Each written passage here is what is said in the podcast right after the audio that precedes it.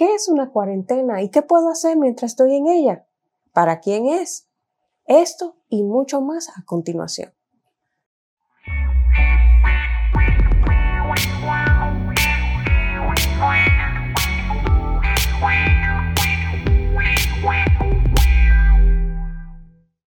Hoy en día estamos viendo que desde febrero, o mejor dicho, desde enero, diferentes partes del mundo han tomado medidas de cuarentena, de aislamiento, de restricción de libertades a donde una persona puede ir. Una cuarentena básicamente es un periodo de aislamiento donde las personas dejan de entrar en contacto con más personas. Normalmente nosotros vamos al trabajo, vamos al supermercado, vamos a la farmacia, vamos a lugares de entretenimiento y ahí saludamos personas, abrazamos, tocamos lugares comunes, que abrimos puertas, que tocamos botones de, ascensores y todos esos contactos son puntos donde se puede transmitir una infección. En este caso que estamos lidiando con el coronavirus, sabemos que es un virus de respiratorio. Es un virus que se transmite por las gotas de la saliva al toser o al estornudar una persona que tiene el virus. Esto no tiene que ver con raza, sexo, color, estatus económico, un virus es un virus y va a infectar al que le dé la oportunidad de hacerlo, indistintamente de si esa persona tiene dinero o no, o tiene la raza que tenga. Entonces, estas medidas de cuarentena son con el propósito de evitar que las personas, sobre todo que se saben que son más vulnerables a un virus como este, tengan que padecer la enfermedad. Segundo, para evitar que las, los contagios sean masivos y sobrecarguen un sistema de salud hasta el punto de colapsar. Estamos a mediados de marzo de 2020 y e, a estas alturas, con apenas tres meses, poco menos de tres meses del virus, de, del coronavirus nuevo que, que surgió, estar circulando ya a nivel mundial, ya se ha declarado, por ejemplo, el sistema de salud de Italia colapsado, donde están teniendo que dejar morir personas vulnerables para poder tener camas para atender gente que llegue nueva. Y eso es una pena de que tenga que estar pasando en cualquier país del mundo.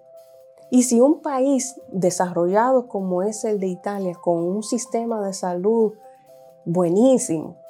A mi entender, le está pasando algo así. Todos los países del mundo debemos no solo de preocuparnos y entrar en ansiedad, sino que tú y yo tenemos un papel muy importante, crítico, para ejercer en este momento. Y es el de cuidarnos a nosotros mismos y cuidar a las personas que conocemos y con las que entramos en contacto. Y la mejor manera de hacer eso es entrando en este tipo de cuarentena o de aislamiento donde evitemos el contacto unos con otros. Entonces, ya que sabemos lo que es una cuarentena, para qué sirve, todos debemos de tomar medidas, no solamente las personas enfermas, todos, los que están enfermos sobre todo, y los que no lo estamos, gracias a Dios, pero debemos de mantenernos así. Incluso si una persona, ya sea joven o un adulto sano, contrae el virus y a lo mejor no desarrolla síntomas, pero puede pasar el virus a otras personas. O en ese periodo de incubación de algunos 2 a 14 días en lo que tú tienes el virus, pero no tienes síntomas, puedes estar comunicando ese virus a otras personas. Y si tú vas a saludar a tu abuelito o a alguien que conoces que está en un asilo de ancianos o en un lugar de cuidados, puedes llevarle el virus a esa persona que tanto amas que está en un lugar a lo mejor de convalecencia. No debemos de hacer esto. Tengas o no tengas síntomas, es mejor mantener la distancia. Sabemos que muchas personas necesitan estar en comunicación, sobre todo nuestra población de ancianos, necesitan cariño, necesitan afecto. Podemos hacerlo de manera virtual si se puede dar la oportunidad, pero tratemos de cuidar de los que son más vulnerables ante esta situación. Y esto no es para causar alarma. La idea es de que si podemos mantenernos en casa, tranquilos, trabajar desde ahí o, hacer lo que se pueda desde casa, poder entonces salvaguardar la salud de las demás personas. Hoy en día ya los gobiernos aquí en Estados Unidos a nivel local, estatal, están tomando medidas, regulaciones que son para evitar que este virus se expanda de una manera demasiado rápida. Ya lo está haciendo, pero queremos contenerlo lo más posible. Entonces, están cerrando eh, lugares de entretenimiento. Ya a estas alturas parques temáticos han cerrado, o cerraron hoy o ya cerraron.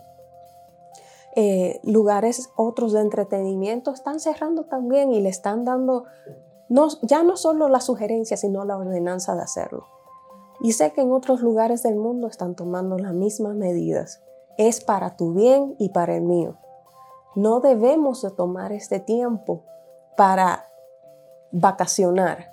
No se trata de eso. Se trata de aislarnos para protegernos unos a otros y para mantener que aunque se vaya a propagar el virus, que no sea a niveles exponenciales donde se sobrecargue el sistema de salud, ni de tu país, ni del mío, ni de ningún otro, porque ningún país del mundo está capacitado para mantenerse a flote de la manera como este virus está tomando el control. Si tienes que salir a la calle, te voy a dar unas sugerencias y unas pautas a seguir que te pueden mantener a ti a salvo y también a las personas con las que entres en contacto. Obviamente, el lavado de manos es muy importante en todo momento, sobre todo cuando llegues a tu casa o al trabajo o a donde quiera que vayas, si tienes la capacidad, lavarte las manos de lo contrario, entonces utilizar el alcohol en gel para desinfectarte las manos. Usa suficiente cantidad, satúrate bien las manos, permite que se seque y eso va a, hacer que realmente funcione el alcohol en gel en tus manos. Si te aplicas muy poco, no va a ser tan efectivo, te vas a dejar lugares sin, sin cubrir. Otra cosa es de mantener distancia de una persona a otra, siempre en la medida de lo posible. Si vas a, un lugar, trata de, evitar pasar mucho tiempo en ese lugar. Si tienes que ir, por ejemplo, a la farmacia, hacer una fila, trata de mantener tu distancia entre una persona y otra. Lo recomendado es mantener seis pies de distancia. Y yo para esto me puse a medirme cuánto mide mi brazo de largo y aproximadamente mi brazo son dos pies. Entonces yo necesitaría tres brazos de distancia entre una persona y yo. Cualquier persona y yo a cualquier, a la redonda. En tu caso debe ser más o menos parecido, algunos tres brazos de distancia.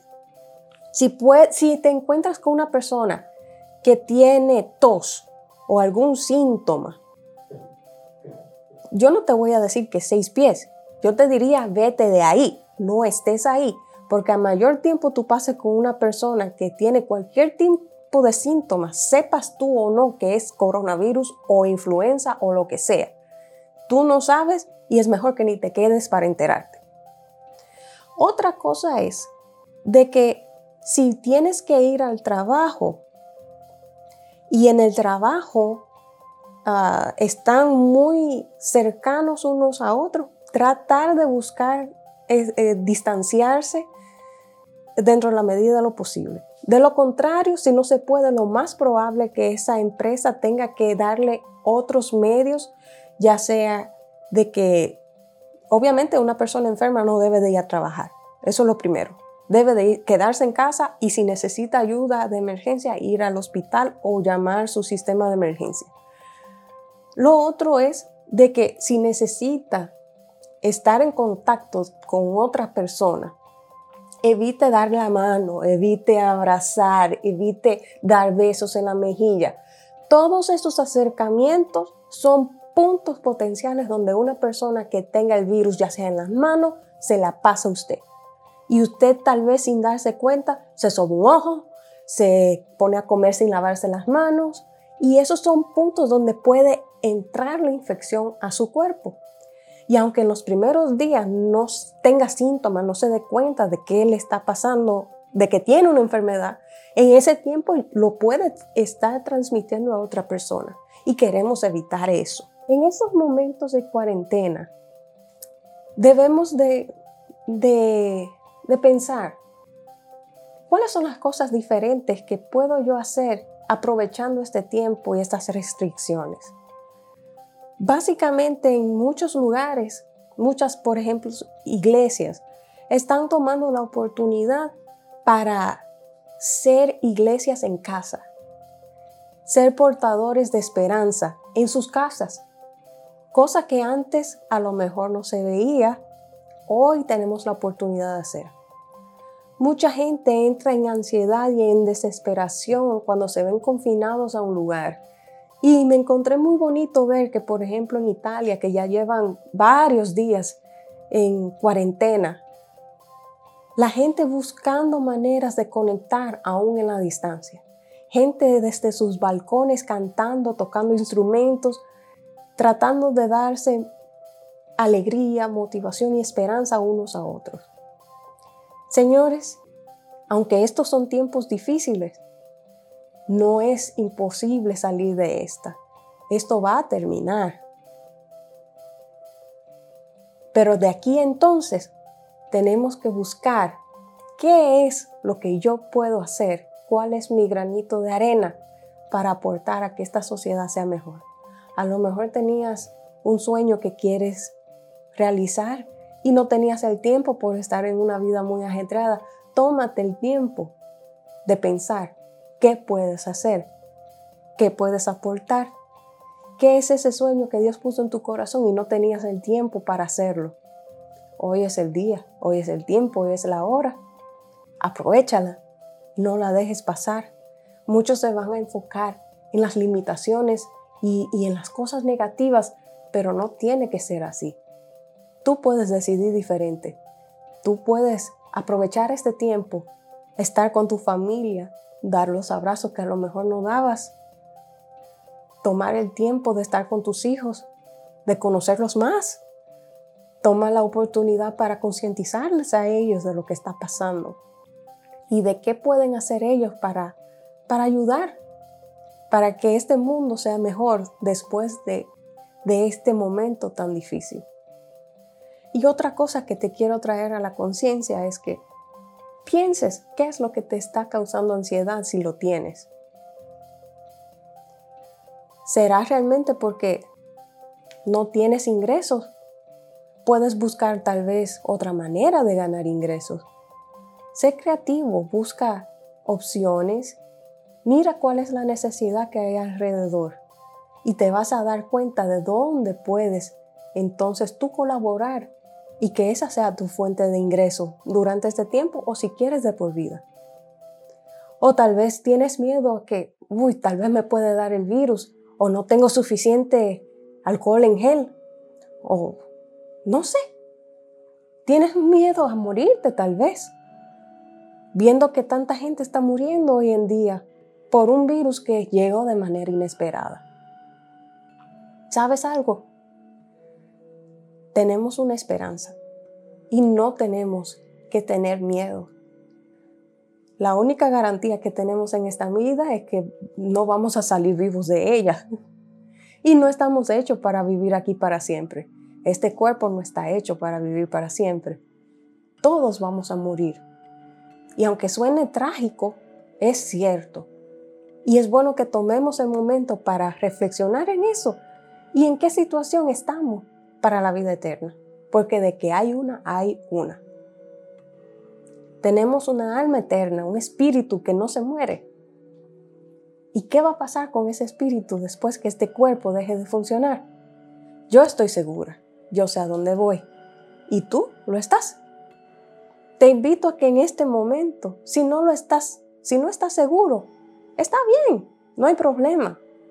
Y es muy sencillo asegurarte de que te vayas a pasar la eternidad en la presencia de nuestro Padre Dios. Solo tienes que pedírselo. Solo tienes que decirle, Señor, creo que tú enviaste a Jesús a morir por mis pecados. Creo que tú resucitaste. Y que por eso pagaste mi condena. No tengo que hacer más. Solo aceptar el regalo de la salvación que tú me das. Así que te pido que me perdones y que tú seas el Señor y dueño de mi vida. Escribe mi nombre en el libro de la vida. Quiero caminar contigo de ahora en adelante y quiero que en la eternidad poder pasar la eternidad contigo. Si hiciste esta oración con tus palabras o repitiendo las mías, no importa. Eso es todo lo que necesitas para estar seguro de que vas a ir a tener una vida eterna junto al Padre. Ahora solo te invito a que conozcas mejor a ese Padre que tanto te ama y estaba esperando escuchar esas palabras de ti. Que vayas cuando se pueda a una iglesia donde te hablen de Jesús, que lo conozcas más y que permitas que Él sea el dueño de tu vida, que guíe tus pasos. Y todas las instrucciones para la vida están en su palabra, en la Biblia. Te invito a que tomes una y comiences a leerla. Si no sabes por dónde, comienza por un evangelio. Y a partir de ahí, comienza a tener una relación con tu Padre Dios y ya vas a ver cómo te puede cambiar la vida. Y no estoy diciendo que todo vaya a ser color de rosa, pero es mucho mejor estar con Dios que estar sin Él. Si tienes alguna duda o quieres hacerme algún comentario o alguna pregunta, por favor escríbeme de debajo de este video en el segmento de comentarios. Me encanta escuchar y ver qué dudas tienen ustedes.